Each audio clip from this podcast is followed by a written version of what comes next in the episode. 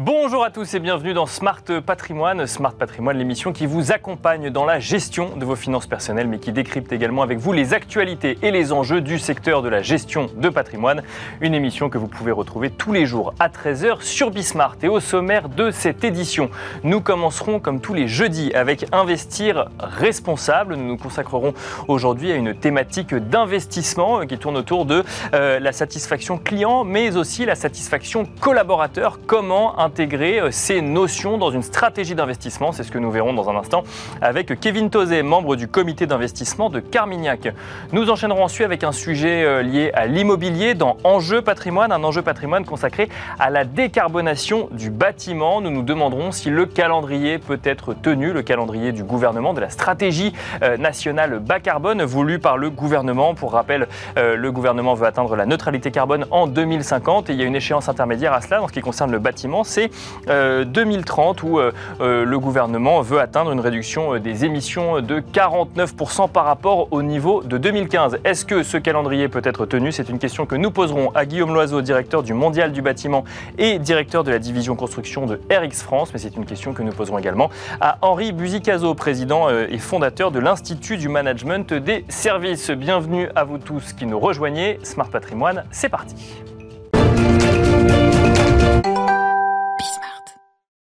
Et nous commençons comme tous les jeudis avec Investir responsable, le rendez-vous ISR de Smart Patrimoine. Et en l'occurrence, aujourd'hui, nous avons voulu nous intéresser euh, à l'humain, aux collaborateurs, aux clients d'une entreprise et regarder comment est-ce que l'on peut intégrer euh, ces contraintes ou en tout cas euh, cette stratégie d'investissement dans la gestion d'un fonds, dans une stratégie d'investissement de l'épargne. Et pour cela, nous avons le plaisir de recevoir sur le plateau de Smart Patrimoine Kevin Tozé, membre du comité d'investissement de Carmignac. Bonjour Kevin Tozé.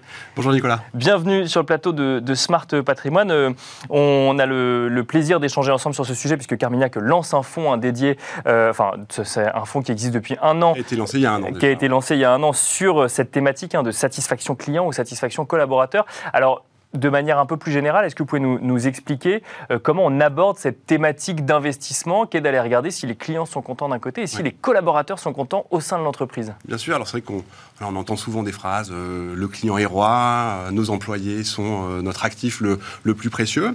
Et donc on, ben, on allé voir est-ce que c'est quelque chose qui se vérifie, est-ce que ce concept-là tient? Et eh bien ça semble être clairement, clairement le cas. si on regarde par exemple la première partie hein, de ce postulat, donc la partie satisfaction euh, client, eh bien, on voit bien que les entreprises qui ont un service client, euh, on va dire, le mieux disant, hein, mhm. qui euh, performent le mieux sur, sur cet aspect-là, tendent à avoir de meilleurs, euh, de meilleurs résultats. D'accord. Il y a un lien direct entre satisfaction client et résultats des entreprises Oui, tout à fait. C'est-à-dire que ce qu'on voit, c'est que, par exemple, on a des clients qui sont satisfaits, qui sont d'autant plus susceptibles, par exemple, de redemander ou racheter un bien ou, un, ou un service. D'accord. Et pareillement, des clients qui sont satisfaits, donc il y a plusieurs études hein, qui le regardent, qui, qui le démontrent, euh, HubSpot, Gallup et, autres. Euh, pareillement, des clients qui sont euh, particulièrement satisfaits ou une marque qui a un service client qui est particulièrement reconnu, mhm. eh bien, les consommateurs sont d'autant plus susceptibles d'aller l'acheter ou même de payer un prix, un prix plus cher pour la qualité de ce service client, client-là. Ça, c'est pour la partie client. La partie client, oui. Mais le biais est aussi sur la partie collaborateur. Oui, tout à fait. L'un ne va pas sans l'autre. Non, alors sur la partie satisfaction client, donc c'est voilà, là aussi ça, se vérifie et ça se vérifie dans la performance boursière aussi. Hein. D'accord. Euh, on a conduit une étude chez, chez Carmignac, euh, un livre blanc justement pour tâcher de mesurer hein, euh, l'impact boursier. Et on le voit concrètement des clients satisfaits. Par exemple, si on regarde, je sais pas moi, les, une étude de satisfaction client d'une entreprise et derrière le parcours boursier de l'entreprise, bah, on peut le voir une fois. Est-ce que ça se renouvelle régulièrement? Tout à fait. Donc nous on a conduit une étude, on va dire avec un échantillon relativement relativement large, avec mhm. plus de 200 sociétés. Et ce qu'on voit, c'est que sur une dizaine d'années, euh, ces, ces, entreprises qui ont les meilleurs scores en termes de satisfaction client tendent à surperformer euh, le reste euh, du marché de l'ordre de 4 à 5 en moyenne annualisée. Donc c'est pas c'est pas rien. Il y a certaines caractéristiques aussi qui sont propres à ces entreprises. Ces entreprises qui tendent à, on va dire, qui ont une tendance à traiter sur des multiples de valorisation qui se sont appréciés, hein, qui ont été au-delà de, de, la moyenne des indices.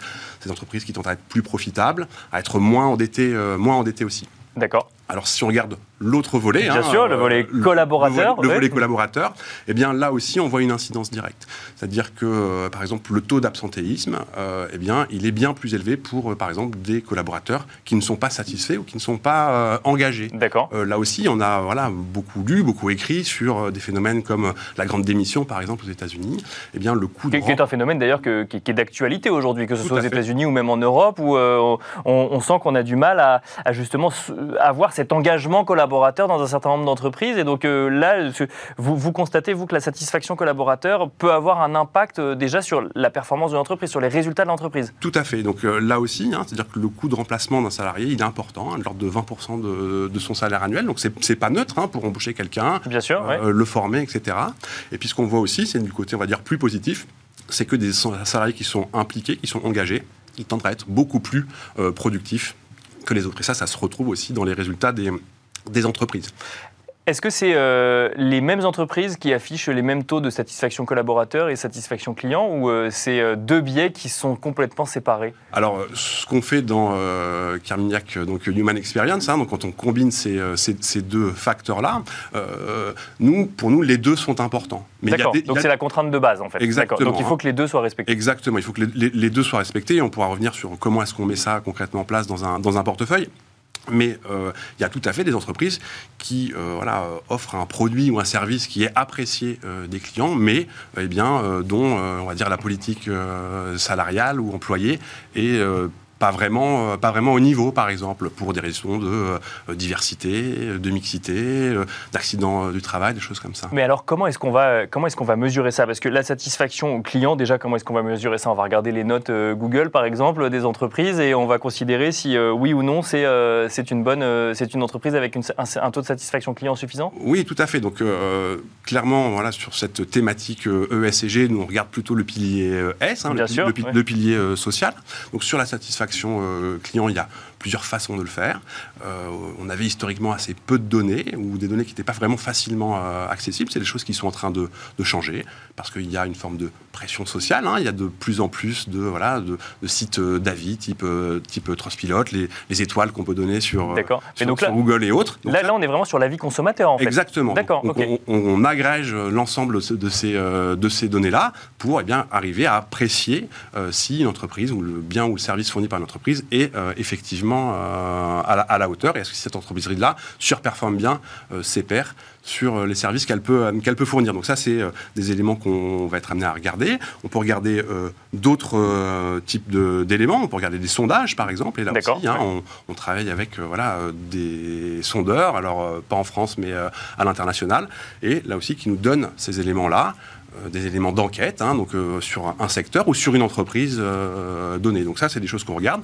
Et puis il y a aussi toutes les publications d'entreprises qui sont aussi une source très précieuse euh, d'informations. Et alors sur la partie collaborateur, parce que il y a des études hein, ou des sondages euh, qu'on fait euh, en interne sur la satisfaction collaborateur, mais le biais de, de- de ces études qu'on peut envisager, en tout cas, c'est que finalement les, en- les entreprises qui se font auditer sont celles qui sont à peu près sûres d'avoir des bons résultats à la fin. On n'a pas envie de publier une entreprise, une- un, un sondage en disant bah, on a de très mauvais résultats sur la satisfaction collaborateur. Ouais. Comment est-ce qu'on arrive à mesurer ça? Donc euh, là aussi, on travaille avec des enquêtes, et donc il y a des grands organismes, par exemple, voilà, qui vont noter, euh, classer les entreprises où il fait le mieux travailler. Donc on peut penser voilà, à, à des euh, enquêtes Les, fameux de classements, oui, bien Exactement, sûr. Fortune, Forbes, euh, Glassdoor par exemple. Donc ça c'est euh, un angle d'analyse.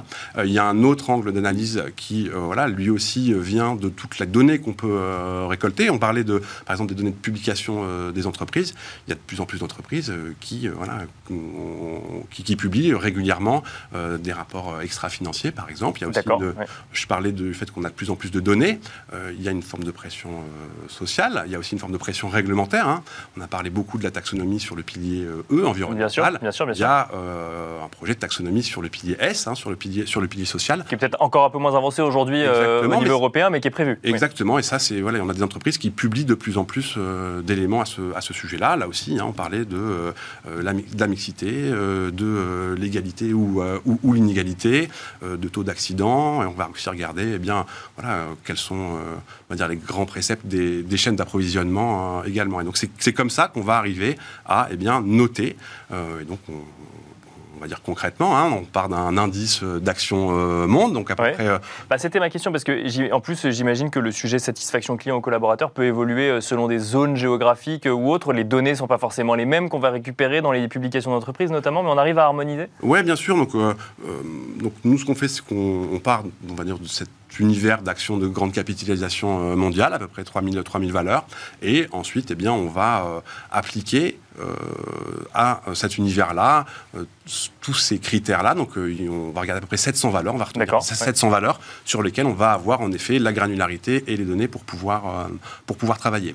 Donc, sur cet univers-là, on va dire il y a un certain nombre de biais potentiels auxquels il faut faire attention. Hein. Donc, comme vous le soulignez, on va dire aux États-Unis, en Europe et dans certains pays d'Asie, on n'a pas tout à fait la même, on va dire, transparence hein, ou les mêmes obligations à, communiquer sur, par exemple, ces politiques RSE notamment. on tend à avoir plus de sociétés sur les pays développés que dans les pays en, voie de, en voie de développement. L'autre biais qu'on peut avoir, qui peut avoir cet univers-là, il est plus lié à un biais sectoriel, c'est-à-dire que bien la satisfaction client, elle, est mesurée sur... le B2C notamment. Exactement, et elle touche surtout à des entreprises qui sont euh, voilà, dans le secteur de la consommation, euh, par exemple, plus que dans le secteur euh, des services aux, collectivités. Et donc là aussi, hein, c'est des biais qu'il est important de connaître et de savoir quand on veut construire un portefeuille qui puisse être adapté à différents environnements de marché. Merci beaucoup, Kevin Tozet, d'être venu sur le plateau de Smart Patrimoine nous, nous expliquer un petit peu comment mener une stratégie d'investissement avec, euh, bah, avec cette volonté hein, de suivre la satisfaction client ou collaborateur. Je rappelle que vous êtes membre du comité d'investissement de Carmignac. Merci beaucoup. Merci, Nicolas. Merci à vous de nous avoir suivis. On se retrouve tout de suite dans Enjeu Patrimoine. Et nous enchaînons à présent avec Enjeu patrimoine, un enjeu patrimoine consacré à la décarbonation euh, du secteur du bâtiment. On va se demander ensemble si le calendrier est tenable. Le calendrier, on vous le redonne, mais vous le connaissez, la France vise la neutralité carbone d'ici 2050, mais en ce qui concerne le bâtiment, il y a une étape intermédiaire en 2030 où euh, le gouvernement voudrait atteindre une réduction des émissions de carbone de 49% par rapport au niveau de 2015. Est-ce que ce calendrier, en ce qui concerne le secteur du bâtiment, est tenable? Sommes-nous en avance ou déjà en retard C'est une question que nous allons poser à nos deux invités. Nous avons le plaisir de recevoir sur le plateau de Smart Patrimoine Guillaume Loiseau, directeur du Mondial du bâtiment et directeur de la division construction de RX France. Bonjour Guillaume Loiseau. Bonjour. Bienvenue sur le plateau de Smart Patrimoine, le Mondial du bâtiment qui se tiendra d'ailleurs début octobre et ce sera un sujet, j'imagine, euh, que vous évoquerez, euh, ce, sujet de la décarbonation euh, du bâtiment. Nous avons le plaisir également de recevoir sur le plateau de Smart Patrimoine Henri Buzicazo, président fondateur de l'Institut du management des services immobiliers. Bonjour Henri Buzicazo. Bonjour. Bienvenue sur le plateau de Smart Patrimoine. Guillaume Loison, on va commencer avec vous tout de suite.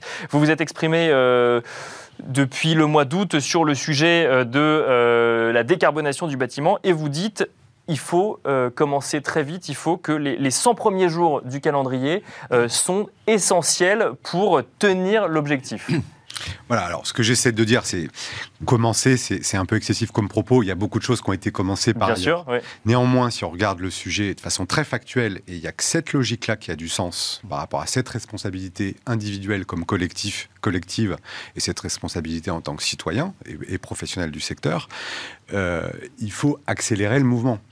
Euh, encore une fois, sans, logique partisane sur le sujet euh, ou euh, sur des formes d'intérêt particuliers, factuellement, scientifiquement, et on peut faire confiance à la communauté scientifique pour documenter, étayer le sujet depuis 30 ans, si on veut être à l'heure de ce rendez-vous de 2030, D'abord, la meilleure façon de réussir 2050, c'est déjà de ne pas rater le premier point de passage de 2030. Sinon, tous les efforts non faits avant la séquence 2030, il faudra les compenser entre 2030 et 2050.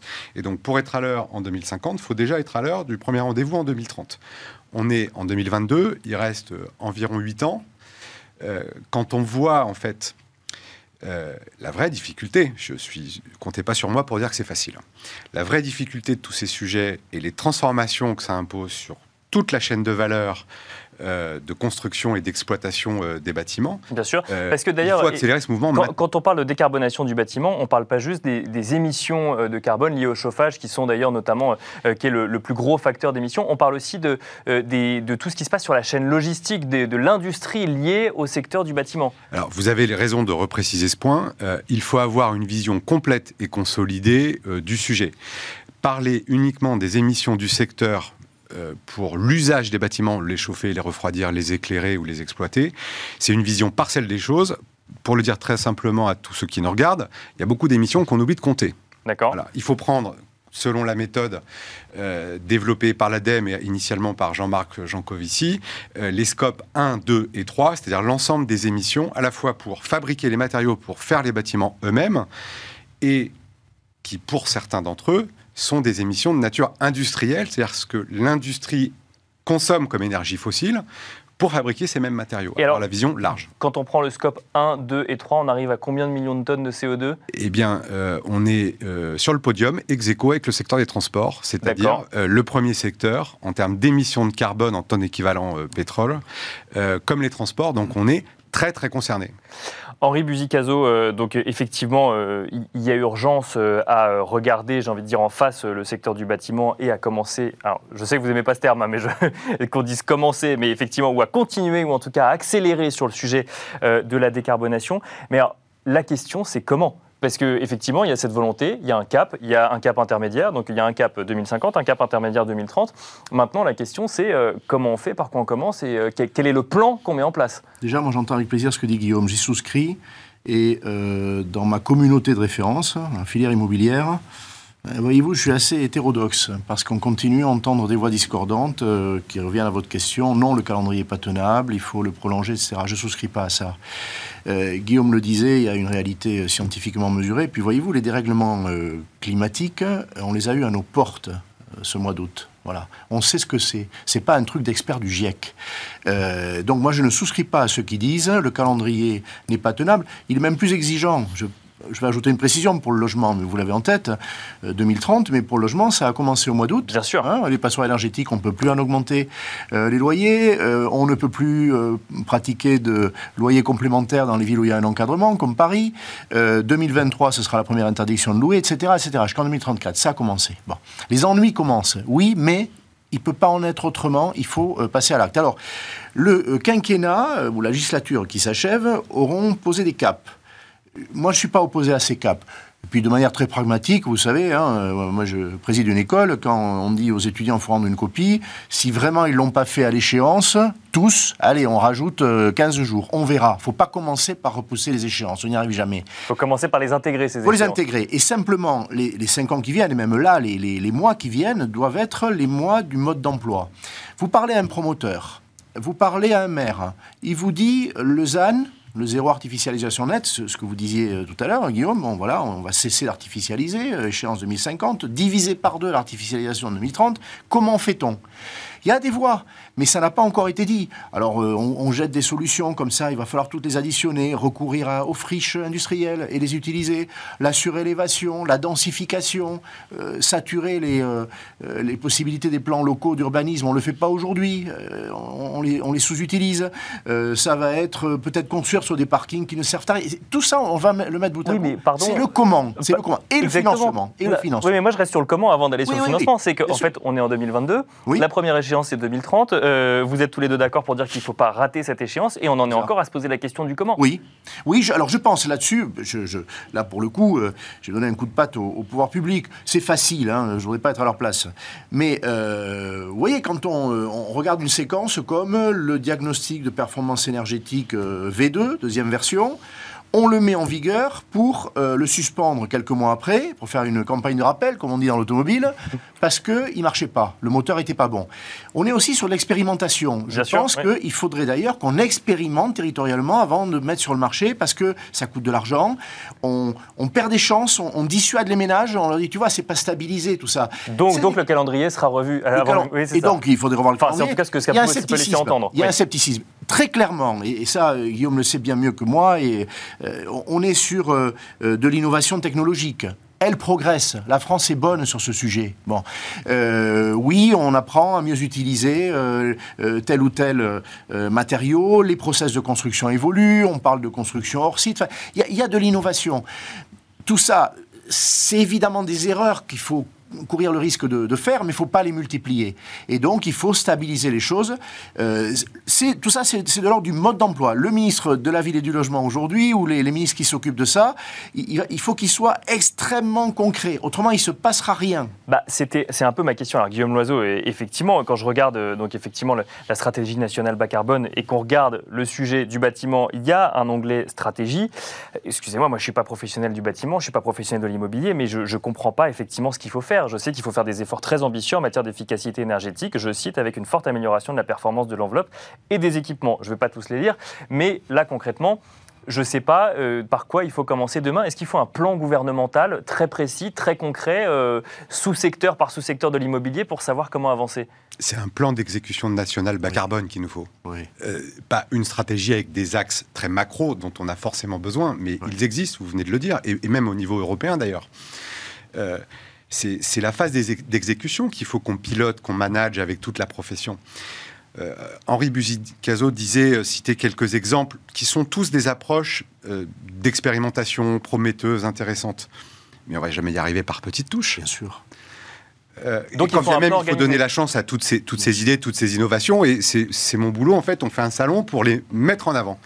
Mais, mais, mais, donc, du coup, si on. Parce que, effectivement, moi, ma question, c'est est-ce qu'il faut un plan gouvernemental? Mais on pourrait se poser la même question. Est-ce que le secteur peut créer un plan lui-même? Est-ce que le secteur peut s'organiser? Moi, je, recommanderais, pardon de prendre cette position, je ne suis pas là pour recommander le gouvernement, mais en tout cas, mon avis, c'est qu'il faut commencer, et ça c'est la culture de l'ingénieur qui parle, par mesurer. D'accord. Si on veut bien exécuter cette stratégie et réussir, euh, il faut tout de suite écrire, documenter avec des scientifiques autour de la table, un plan complet avec une vision globale. Si on est à 100 et qu'on doit arriver à 50, c'est en gros ça qu'on est en train de dire, euh, on y va en faisant quoi et quelle est la contribution, quel est l'impact de chacune de ces mesures? Et quand on les somme et qu'on fait une addition, ce que tout le monde sait faire, est-ce qu'on passe bien de 100 à 50 ou est-ce qu'on est au milieu à 70 Voilà. Donc il faut chiffrer tout ça, avoir une vision consolidée et complète des choses. Et si on se rend compte euh, qu'il nous manque 20 pour euh, faire euh, le dernier bout pour atteindre le 50, et eh ben, mettons tout le monde autour de la, table pour trouver la solution pour faire le dernier kilomètre. Il y a un, exemple qui est, celui de la rénovation par geste ou de la rénovation globale, pour les logements en particulier. Euh, les chiffres aujourd'hui sont terribles. On fait depuis quelques années, parce que ça a commencé avant, et c'est pour ça que Guillaume dit, Bien ne pas qu'on dise que rien n'a été fait avant. Il a été fait des choses dans les copropriétés, dans les maisons individuelles.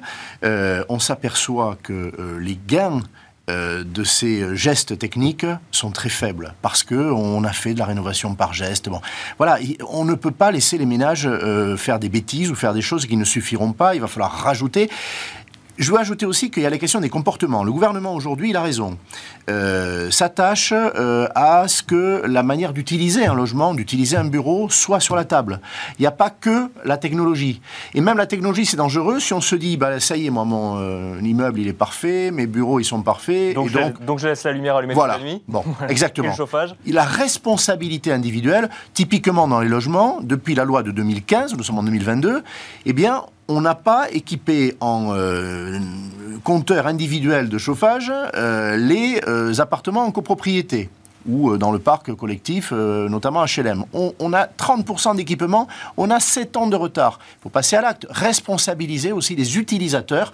Les entreprises, euh, elles, voient que c'est une condition. Hein, si on les prend en flagrant délit de ne pas le faire, elles seront condamnées. Mais les individus doivent le réaliser. Aujourd'hui, on parle de ça et pas seulement de, technologie, je dirais. Alors, il y a quand même certaines choses qu'on mesure, hein, toujours dans le, dans le document Stratégie nationale bas carbone et quand on regarde le bâtiment, c'est on voit concrètement que ce qui émet le plus en matière de bâtiment, c'est le chauffage. Une question qu'on peut se poser dans le contexte actuel, Henri Buzicazo, la hausse des prix de l'énergie va-t-elle mécaniquement accélérer au niveau individuel les euh, rénovations énergétiques et la décarbonation donc, du parc. Oui, je, vous le dis, euh, euh, vous échangez avec des, femmes ou des hommes de terrain, des syndics de copropriété. Vous savez, pas facile à syndic parce que la décision collective, il faut l'emporter. Il n'y a pas à proprement parler d'obligation dans la loi climat résilience, il y a de fortes incitations. Et il faut embarquer tout le monde. eh bien, les syndics vous disent les dérèglements que j'évoquais tout à l'heure nous servent. L'augmentation, euh, l'inflation du coût de l'énergie, c'est triste à dire, c'est peut-être le seul bénéfice, hein, parce qu'on ne va pas se réjouir qu'une guerre euh, euh, conduise à ça, ou, la pandémie qui a, qui a, précédé. Ce sont des dérèglements, mais ça met euh, les ménages euh, face à, euh, à un problème qui ne touchait pas du doigt, qui ne touchait pas du doigt.